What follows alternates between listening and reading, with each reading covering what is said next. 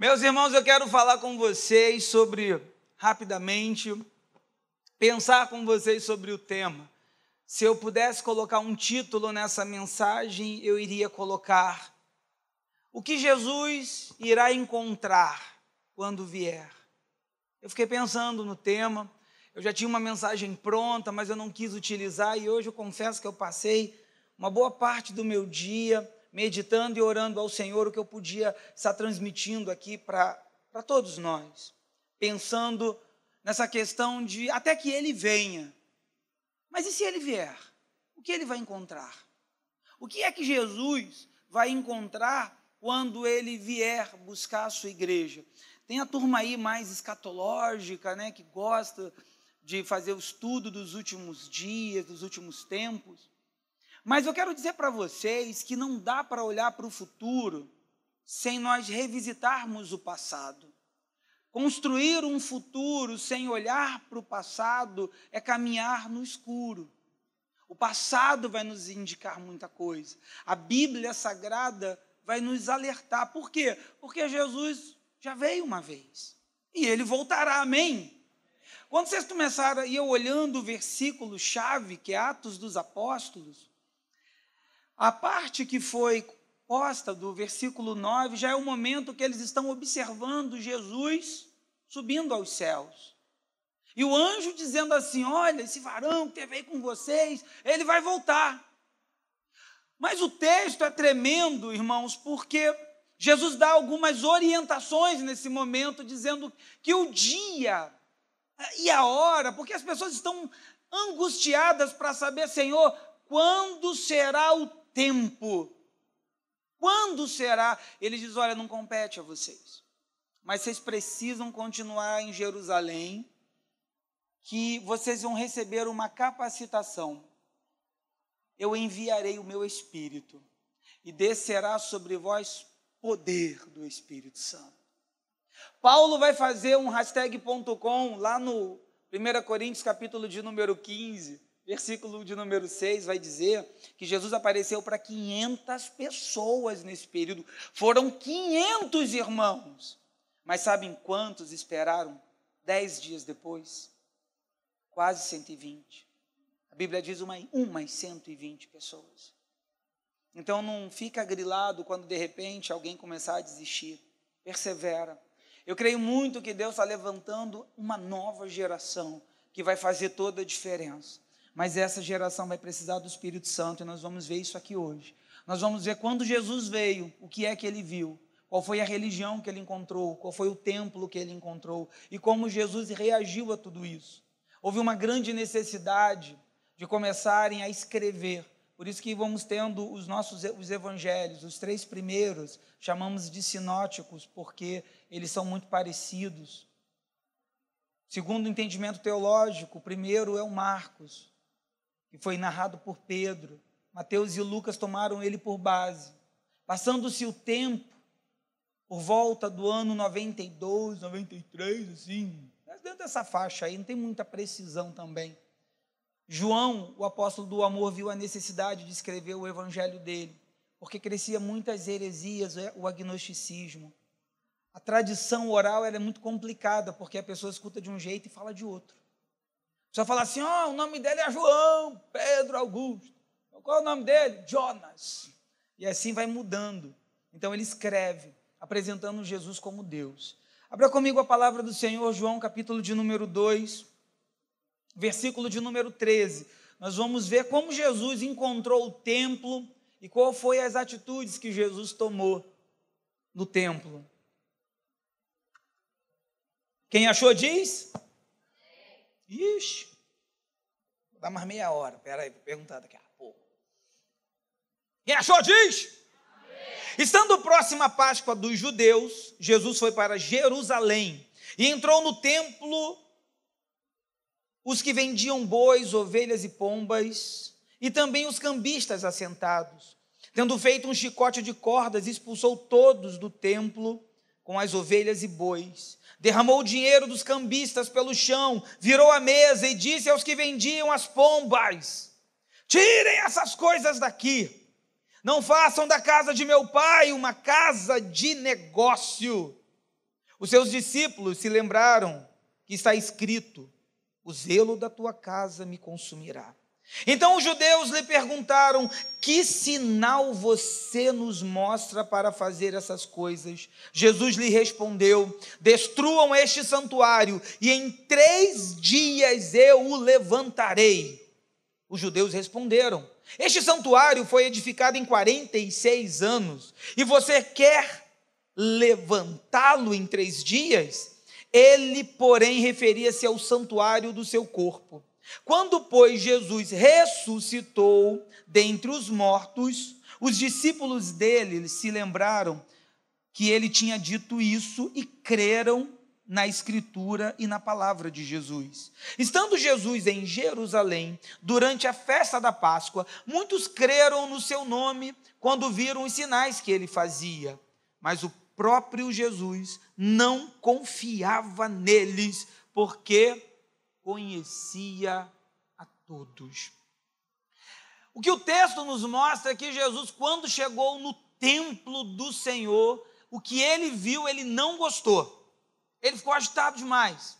Você imagina Jesus está chegando no templo e logo no pátio do templo, Jesus ele faz um chicote de cordas e começa a quebrar, começa a virar mesa. Olha, foi um escândalo. E ele começou a dizer: Não façam da casa de meu pai uma casa de negócios. Irmãos, ele, eu fiquei pensando sobre isso.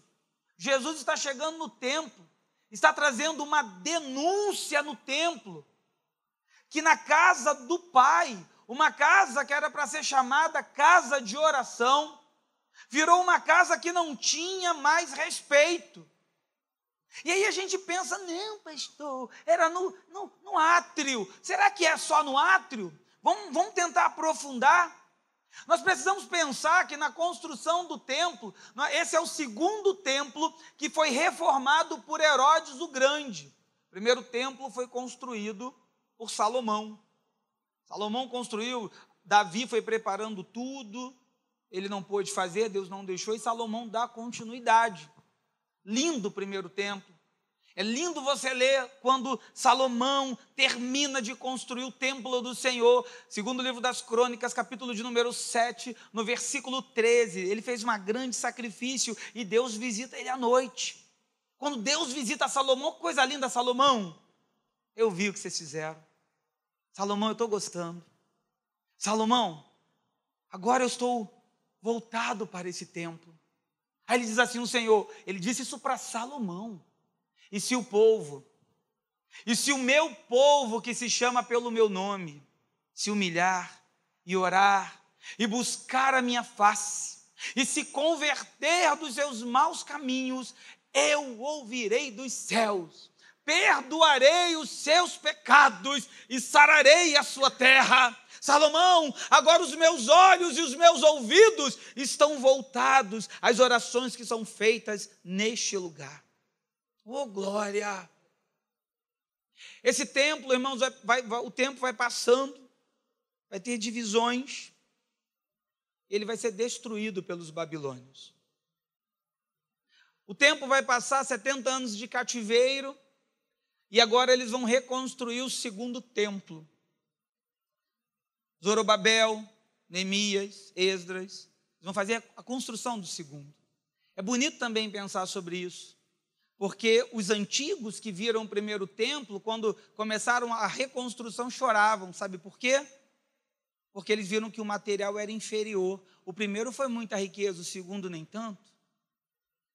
Os jovens estavam vibrando, porque nunca viram, estavam felizes da vida. Aí o profeta diz assim: não chorem, profeta Ageu, a glória da última casa será maior do que a primeira. Oh, meu Deus!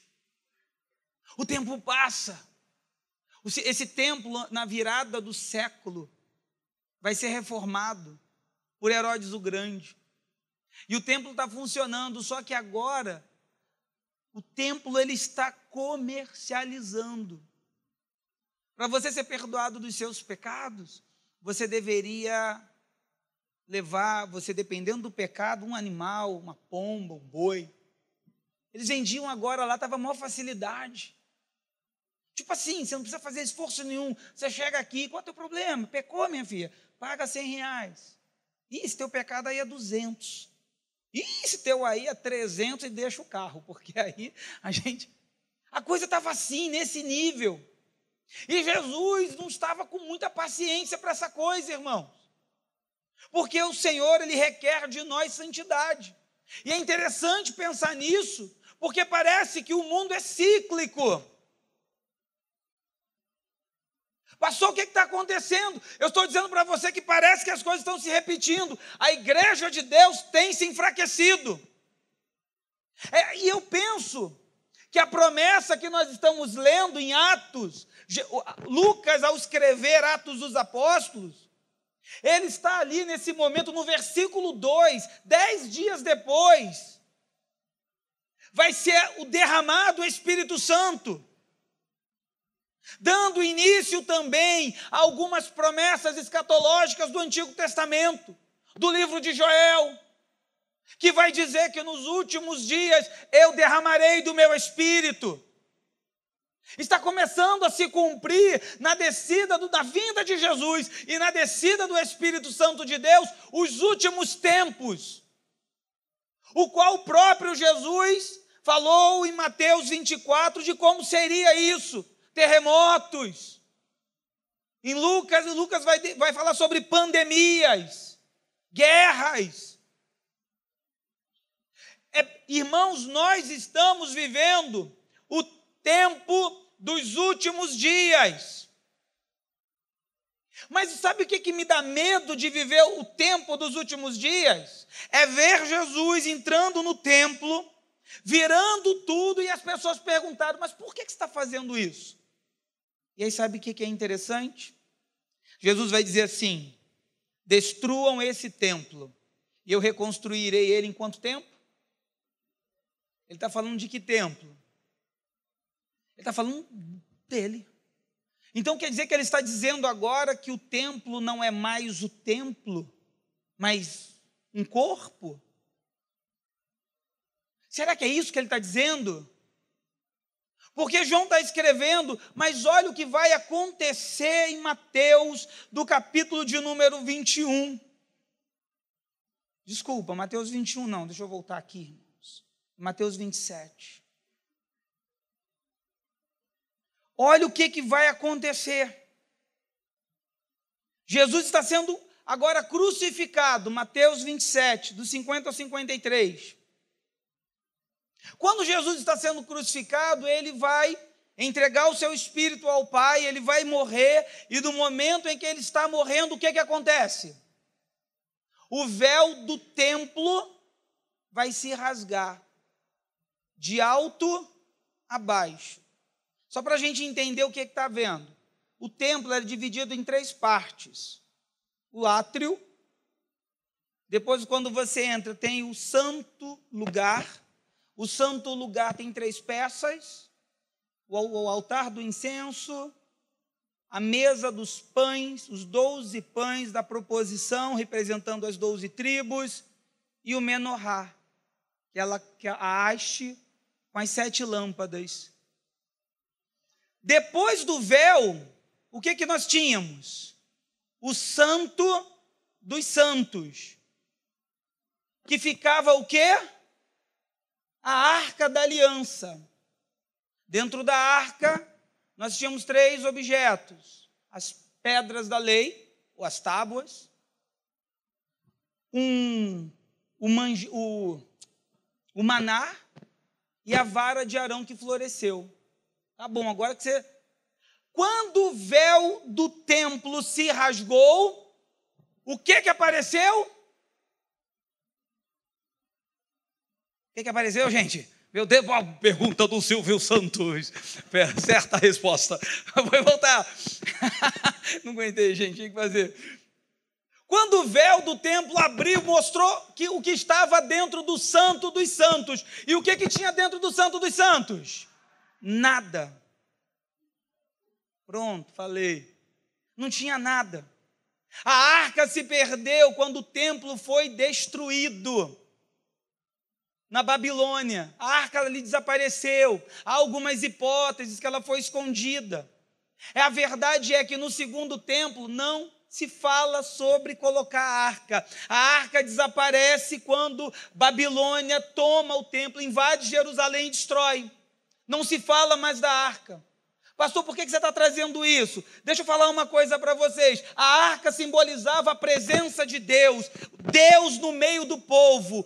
A arca da aliança, irmãos, quando ela estava, havia temor, porque se você tocasse na arca, você morria. Se você olhasse o que está dentro da arca, você morria. E mais, tinha a festa da expiação, uma vez por ano, chamada de Yom Kippur, aonde o sumo sacerdote fazia um sacrifício pelos seus pecados e os pecados do povo. Ele amarrava uma corda na cintura, ele entrava no santo dos santos. Se ele tivesse em pecado, o que, é que acontecia? Ele morria. Mas se não tem mais a arca, ou se tem uma representação do que é a arca, havia temor? Não havia temor, irmão. Sabe o que eu estou querendo dizer? Se a minha vida com Deus for uma representação ou aquilo que parece ser, não tem poder. Não faz diferença. É vazia.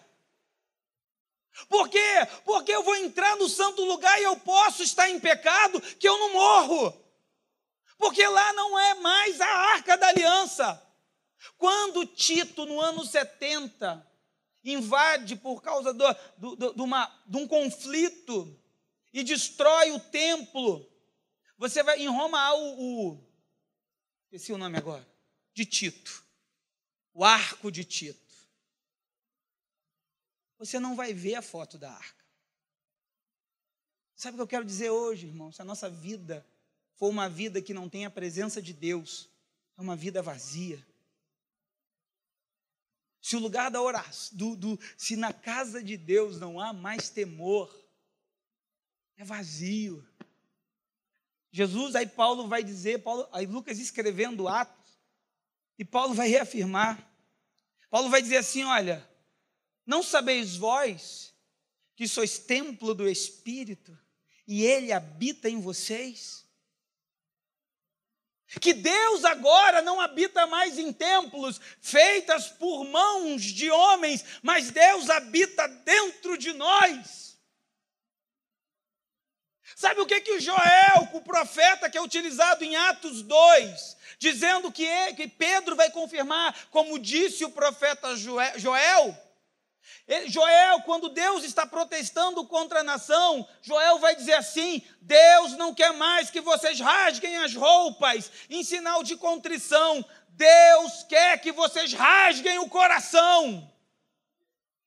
E se, nossos, se o véu do nosso coração for rasgado, o que é que Deus vai encontrar dentro? O que é que nós vamos encontrar?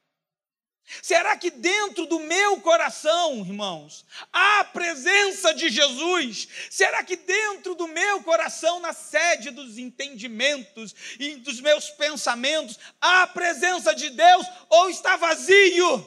Porque se o meu coração estiver vazio, a minha vida não muda nada, é só aparência, não faz mais efeito, não há poder. O evangelho cresce quando nós olhamos lá o passado. Sabe como é que o evangelho cresceu? Com pessoas simples. Sabe quem fez o movimento pentecostal? Sabe quem é que revolucionou? Um jovem negro de 36 anos, sofrendo preconceito em Topeka, nos Estados Unidos, que foi aprender sobre o batismo do Espírito Santo, e o próprio professor Charles Fox Parham Fez preconceito com ele, dizendo que não ensinava negros e ele não foi embora. Ele foi batizado. Ele vai na rua Azusa. Ele aluga um galpão. Você acha que ele chamou a nata teológica? Bacharelado em doutorado? De... Não. Filhos de ex-escravos, imigrantes tentando a vida. E Deus fez milagres, sabe por quê? Porque ele tinha algo dentro do coração dele que fervia e que veio perpassando o tempo e rompendo as barreiras do preconceito. Quando você busca o Espírito Santo de Deus, Deus te dá poder para mudar as situações. Deus te dá força. Até que ele venha, como ele vai te encontrar? Como ele vai me encontrar? Porque é bem verdade, irmãos, que nós somos aquilo que consumimos. A boca fala, então, se a minha vida só é dedicada a algum tipo de programação, eu só vou falar daquilo, irmãos. Eu só falo. Eu não estou dizendo aqui que é pecado ver uma série na Netflix, não, longe de mim, meu Deus do céu. Mas se o seu coração só vê isso, você viu Games of Thrones? Você viu aquela outra, Blush Garden, não sei do que, que é só nome assim, né? Bush Garden, Troll, não sei, bravo. Não, pastor, mas nada a ver. Como nada a ver, irmãos? Vou falar para vocês como isso. Você sabe que uma das formas de condicionamento, de comportamento, são filmes. Eles condicionam comportamento, novelas, meu Deus. Eu, uma vez eu estava vendo um filme, pastor. Eu estava em casa, Netflix, né? Sozinho, o Silvio já estava dormindo. Eu falei, estou lá deitado no sofá. Aí botei no canal Atividades Paranormal. Já viu esse filme alguém aqui? Aquele filme não é de Deus, não veja. Irmão, o filme. Olha que filme horrível. Teve uma hora que o, o, o boitatá chegou. Do, não, que ele não chegou que eu não vi. Só vi o pé da mulher levantando e ele levando. Eu falei, sangue de Jesus tem poder. A minha sala ficou estranha na hora. Hum. Aí eu fiquei encolhidinho, né? Você sabe como é que o filme terminou? A menina endemoniada com uma criança no colo, matou a mãe, quebrou o pescoço do pai e foi embora com a criança. Acabou o filme. Eu falei, tá amarrado. Irmãos, eu sou crente, mas me deu medo. Eu fechei os olhos e comecei a cantar. Jesus Cristo mudou meu viver. Eu comecei a cantar alto para o diabo ver aqui, entendeu? Estou com Jesus. Eu olhei para o corredor assim na minha casa, o corredor é pequeno. Parecia aquele corredor de, de hospício. Ai, irmão, como é que eu levanto agora daqui? Eu levantei cantando uma música. Divisa de fogo, varão de guerra, ele desceu na terra. Eu entrei correndo no quarto, eu entrei debaixo do cobertor, esbarrei em Silvia. Ela acordou e falou: Amor, pega uma água. Falei: É onde eu pegar água na cozinha? Conforme aquilo que você vai se enchendo, você pensa somente nisso. Se você só consome filme de terror, se você só ouve violência, você geralmente é a média dos seus cinco melhores amigos ou das cinco companhias que você, companhias que você anda. Você vai se, moldando nesse meio. Querido, Jesus está trazendo uma denúncia. Olha, eu vou falar outra coisa para você. Nos últimos dias não serão dias fáceis. É só você olhar para o mundo. Você acha que está fácil? O Brasil é um dos países com maior índice de ansiedade. E se eu começar a olhar daqui, quem está tomando cloridrato de fluoxetina, êxodos, prazolam, porque nós estamos vivendo tempos de pressão e a Bíblia também fala sobre isso. Esses últimos tempos que nós estamos vivendo, irmãos, da vinda até que ele venha, mas Jesus está às portas. E muitas coisas estão acontecendo. O profeta Amós, quando começou a ter uma visão escatológica, ele começou a dizer: Vocês estão desejando o dia da vinda do Senhor? O, a, o dia do Senhor vai ser dias de trevas e não de luz. Eu falei, Jesus, por que ele está dizendo isso? Aí ele cria uma analogia, dizendo assim, Amós 5, versículo 19: Pois será como um homem que na rua fugiu de um leão, conseguiu escapar do urso, mas entrando dentro de casa, colocando a mão na parede, foi picado por uma serpente. Falei, mas por que ele está dizendo isso? Ele começou a dizer: que a estratégia do inimigo nos últimos dias vai ser ferir você no lugar da segurança, no lugar que você pensava ter segurança. Ele vai se infiltrar dentro do lugar que você tinha paz, para trazer tumulto, para ferir corações, para afastar pessoas de lugares aonde confiavam. Oh, irmãos, é a estratégia dele dos últimos tempos. Ferir, invadir, machucar. Você já viu a quantidade de filhos que não falam com seus pais? Você já viu a quantidade de filhos que não têm bom relacionamento dentro da família, que perderam a referência dentro de casa? Porque foram, de certa forma, sofrer algum tipo de pressão, de assédio, dentro do lugar de segurança. E aí a gente diz assim, pastor, mas o cão não entra lá em casa, não. Será que não entra?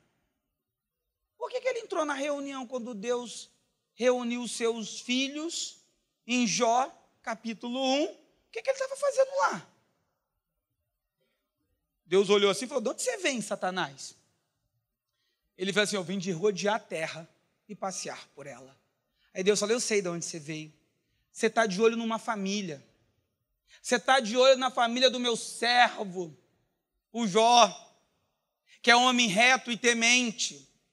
E o diabo estava revoltado, que ele não conseguia ver Jó, com aquela família direitinha, com os filhos adorando a Deus. O diabo estava incomodado, e o diabo falou assim: ele, ele, te serve por isso, por isso e por isso. Deixa eu tocar em alguma coisa da vida dele, que ele sai da tua presença. O inimigo quer ferir, gente, presta atenção, galera! Ele quer ferir a gente dentro do lugar de segurança. Ele quer trazer tumulto dentro da sua casa. Por isso que o Senhor Jesus, ele nos ensina que nós devemos perdoar, porque o perdão não é para a pessoa, o perdão é para mim e para você. Quando eu perdoo alguém, é só eu que estou me libertando de uma prisão. A denúncia de Jesus para o templo de Deus é que Jesus está dizendo: olha, vocês perderam o temor, vocês estão comercializando, essa casa é a casa de oração. Quando você libera, você sabia que uma, uma das coisas que mais causam doenças psíquicas, que você vai no médico e eu, você tem sintomas e não tem nada. O que você teve? Aborrecimento, tristeza acumulada, mágoa acumulada às vezes, sendo ferido no lugar de segurança. Quantas meninas que pensam assim: eu não vou casar. Porque casar para ficar igual meu pai e minha mãe não rola. Eu não quero. Por que, que tantos movimentos se apropriam de tantas, tantos jovens? Porque acabam preenchendo lacunas que faltam. Se nós buscarmos o Espírito Santo de Deus, igreja, Deus vai fazer uma obra tremenda nas nossas vidas. O profeta Jeremias diz no capítulo 30 do seu livro: no versículo 17, ele diz: Porque o Senhor cicatrizará todo o vosso ferimento e curará as suas enfermidades. O Deus ao qual nós estamos pregando, Ele tem poder para mudar a nossa história, Ele tem poder para mudar a nossa vida. Muitas vezes estamos sendo feridos no lugar onde nós não esperávamos, onde nós não acreditávamos, mas Deus é poderoso para curar. E sabe qual é a diferença da mordida do leão e do urso para a serpente? Alguém aqui já foi mordido por leão? Graças a Deus, né, irmão? Eu, pastor. Quer dizer, não tem nem braço, eu, pastor. Alguém já foi mordido por cachorro, pelo menos? Ah, cachorro foram aqui. Ah, hashtag.com eu fui. Como é que é a mordida? Sangra. Às vezes tem que levar ponto, né? Eu, eu tenho aqui ó, uma cicatriz. Mas e da cobra? Qual é a diferença?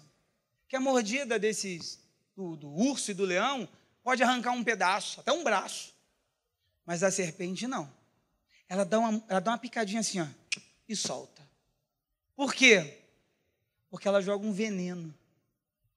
E esse veneno vai entrar na corrente sanguínea. E o que, que é o sangue? O sangue é um transporte que está oxigenando levando nutrientes para todos os órgãos do corpo e do cérebro. Aí o veneno vai circulando dentro da gente e nos contaminando. Quando nós somos feridos num lugar de segurança, dentro de casa, quando alguém diz para você assim: você é uma burra, você é um burro. Porque tem gente que parece que não sabe falar. Porque recebeu tanto isso que às vezes acaba transmitindo. A pessoa cresce com aquilo no coração. E aí a gente entende porque alguns desafios que surgem na nossa vida a gente, a gente projeta, porque a projeção é, um, é, um, é, algo, é algo que te faz para defesa. Você projeta, não, não vou. Não, você vai conseguir. Aí você começa a ter algumas, algumas ansiedades, porque você não entende, mas porque você sofreu algo. E quando aquilo se assemelha ao mal que você sofreu, você não consegue seguir. O diabo está usando isso. Mas deixa eu te falar uma coisa: há uma esperança. Porque o sangue de Jesus Cristo nos cura de todo esse mal. O sangue de Jesus tem poder, irmãos. É como uma transfusão que você está ficando um anêmico, não está bem. E quando você faz uma transfusão de sangue, você anima. O sangue de Jesus nos cura. E o que nós precisamos é ter uma experiência sobrenatural com Deus. Que nos últimos tempos, os últimos dias, o próprio profeta Joel, Pedro vai dizer quando há o batismo, as pessoas pensam que eles estavam bêbados. Pedro diz assim: Nós não estamos bêbados. Está se cumprindo hoje o que foi predito pelo profeta Joel. Porque era na mesma circunstância de tempo. O povo vivia uma dificuldade. O povo vivia corrupção nos seus governos. Só que o povo estava se distanciando do poder de Deus. Deus ficou triste. Veio umas pragas de gafanhotos que devoravam tudo. Você já leu essa passagem de Joel? Joel, capítulo de número 1, do versículo 1 ao 4. Vão vir quatro espécies de gafanhotos e cada um tem um nome: o cortador, o voador, o devorador, o destruidor. Mas cada um fala gafanhoto e no original diz assim: gazã porque é uma forma que ele age. Você sabe como é que ele, ele tem agido? E ele age nesses tempos de maneira lenta, de maneira silenciosa.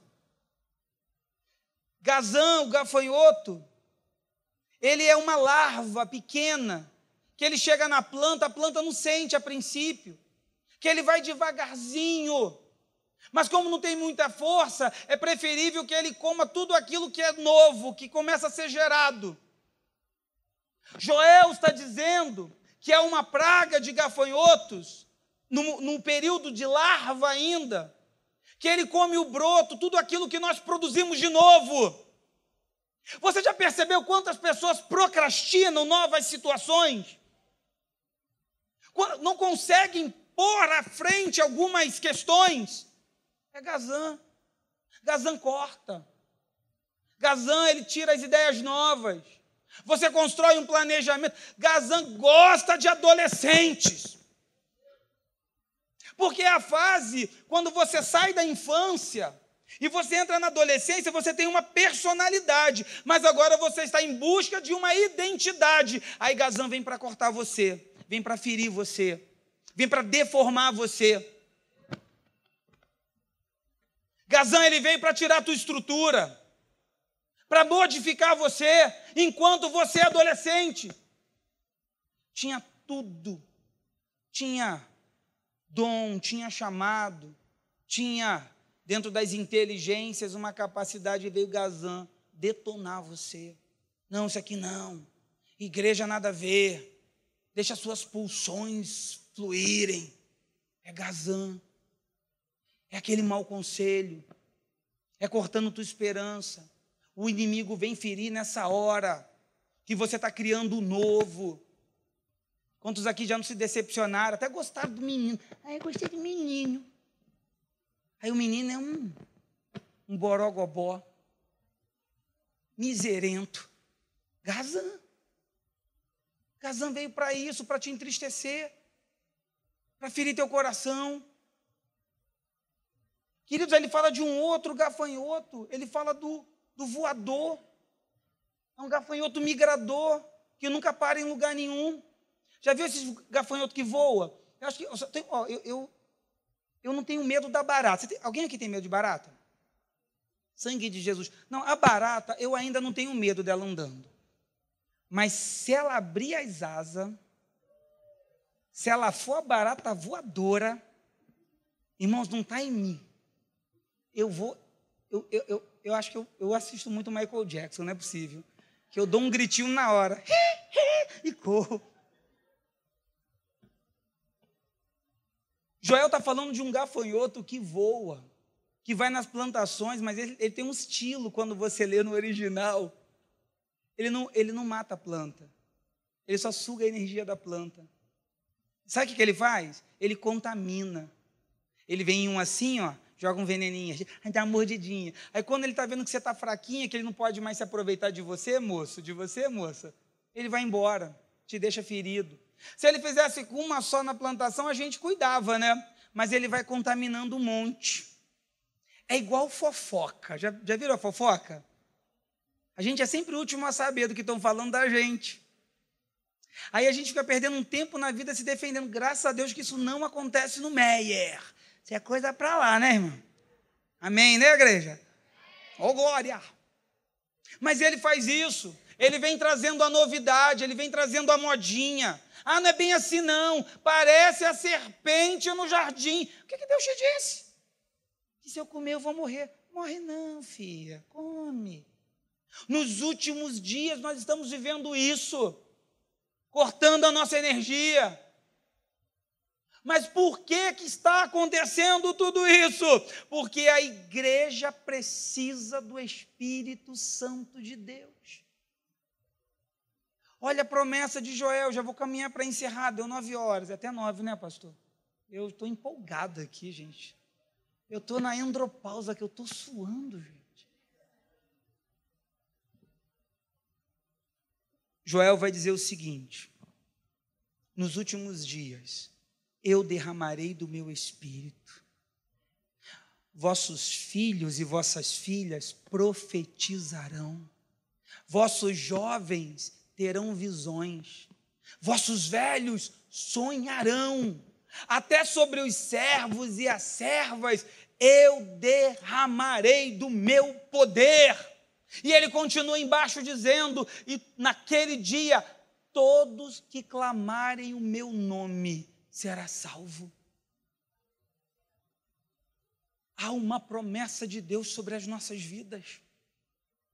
Enquanto nós estamos vivendo os últimos dias, nós precisamos resistir. E nós estamos vivendo um dia, irmãos, que nós precisamos desse revestimento de Deus dentro de nós, senão nós corremos o risco, sabe de quê? Do veneno da serpente nos contaminar a tal ponto que agora nós nos tornamos a serpente e passamos a ferir as pessoas. Se você não cuida do mal que te fizeram, você reproduz. Se você não trata essa ferida, você contamina outras pessoas. O que o Senhor está querendo é nos curar. É por isso que no Evangelho de João, no capítulo de número 3, João, Jesus vai estar dizendo: Olha, assim como Moisés levantou a serpente no deserto, assim importa que o filho do homem seja levantado. Por quê? Porque ele está se referindo ao que aconteceu com Moisés que o povo murmurou, Deus levantou as serpentes que mordiam, o povo morria. Eles pediram assim: Moisés, ora a Deus, para Deus tirar isso de nós. E aí Deus falou para Moisés: Moisés, tudo bem, constrói uma serpente. Uma serpente de bronze. Todo, todos que forem mordidos por causa da murmuração, ao olharem para a serpente, serão curados. E ele vai usar essa mesma analogia em Jesus. Sabe por quê? É Jesus que nos cura do veneno. O mesmo Jesus que cura do veneno é o mesmo Jesus que agora envia o seu espírito e enche o seu coração de tal maneira que você não é mais contaminado por essas coisas que acontecem.